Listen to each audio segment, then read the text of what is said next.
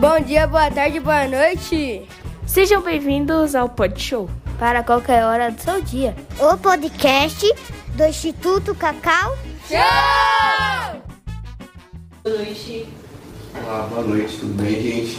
Prazer estar com vocês nessa noite. Eu sou o Thiago, eu sou um dos assistentes sociais que atua aqui no Instituto Cacau Show. E hoje a proposta é conversar com vocês um pouquinho sobre a importância da vacinação e a importância da vacina na faixa etária na infância e na juventude. Para participar desse bate-papo com o serviço social, a gente convidou a doutora Thalita. Doutora Thalita. Muito prazer, boa noite. Uma honra estar participando desse evento, estar podendo falar com vocês é, sobre um assunto tão importante que muitas vezes de tão pouco conhecimento entre as pessoas. Eu sou a doutora Thalita, pediatra do Instituto há um ano e vou fazer parte desse bate-papo com vocês um prazer né, a gente abrir um instituto para essa conversa, para esse diálogo, principalmente no momento que a gente está vivendo. É importante ressaltar que eu e a doutora Thalita, nós estamos sem máscara, mas só está nós, né, eu e ela e a Rafa, a Rafa está de máscara na sala. O Instituto ele continua seguindo todos os protocolos de segurança referente aos cuidados contra a pandemia. Então, a gente optou por não usar a máscara para que vocês consigam de alguma forma ouvir com mais clareza tudo aquilo que a gente vai expor nesse momento de conversa. E para a gente começar, eu acho que é interessante, doutora Thalita, a gente falar sobre o que é a vacina. Né? A gente vai falar sobre a importância, mas o que é a vacina, como surgiu, como que é ela no sistema de garantia de direito. Tá? Perfeito. Então, Thiago, a vacina, na verdade, assim, a, vacina, a vacinação de um modo geral, é a medida de saúde pública que mais salvou vidas na história da humanidade.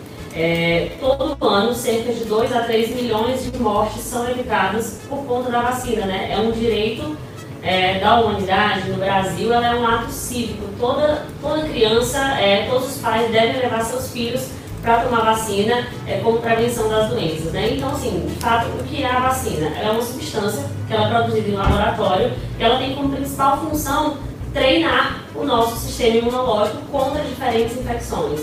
Então, é, além de preparar o corpo para responder a uma infecção, a vacina também diminui a intensidade dos sintomas, protege as pessoas da, é, da comunidade, né, porque ela diminui o risco de transmissão da doença. Então, assim, de fato, a vacina não, não beneficia somente a pessoa que recebeu a dose.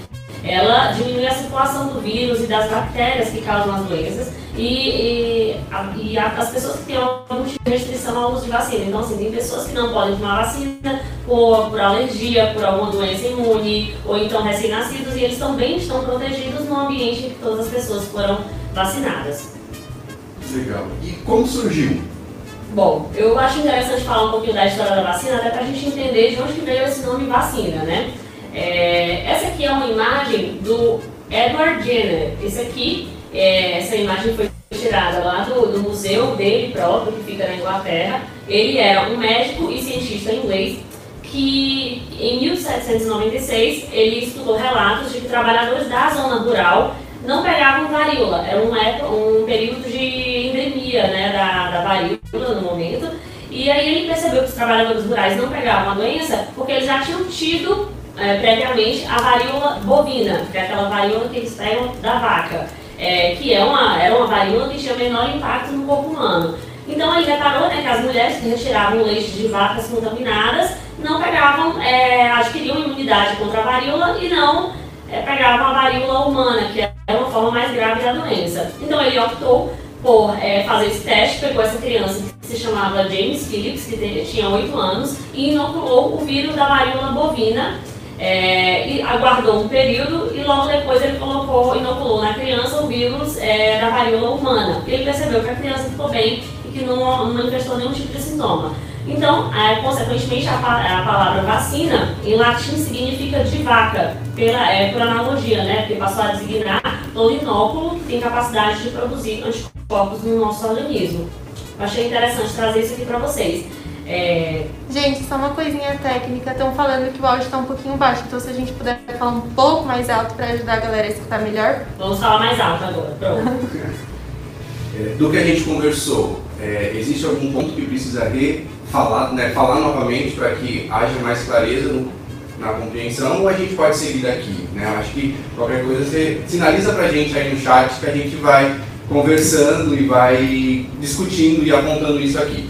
Tá bom. É, gostaria de falar um pouquinho sobre os tipos de vacina, né? as formas da vacina. É, de um modo geral, existem quatro tipos. É, você me fala se o áudio não estiver bom, tá bom, Rafa?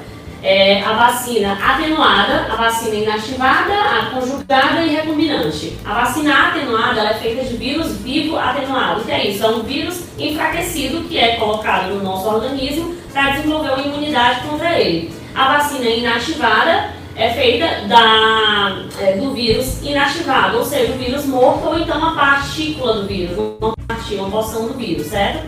A vacina polissacarídica ou conjugada, ela é feita para aqueles tipos de micro-organismos que têm uma cápsula protetora que é difícil para o sistema imunológico adentrar nele. Então, assim, é, é uma vacina que é feita com o inóculo, né, com o anticorpo associado a uma proteína que vai ajudar aquela vacina a, a adentrar o, o, vírus, certo? Existem as vacinas recombinantes também, que elas atuam introduzindo na, nas nossas células do organismo um material genético, um código genético daquele vírus que contém a receita, né, para que essa célula produza uma proteína específica do vírus e assim, uma vez que essa proteína ela é, processa, ela é processada pelo nosso organismo, o nosso sistema imunológico ele vai identificar como algo estranho e vai começar a produzir a imunidade contra aquela proteína, e por consequência contra o vírus.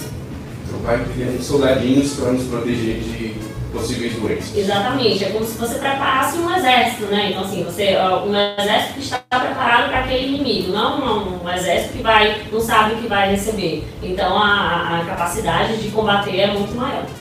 Que bom, que bom. Então vale a pena vacinar.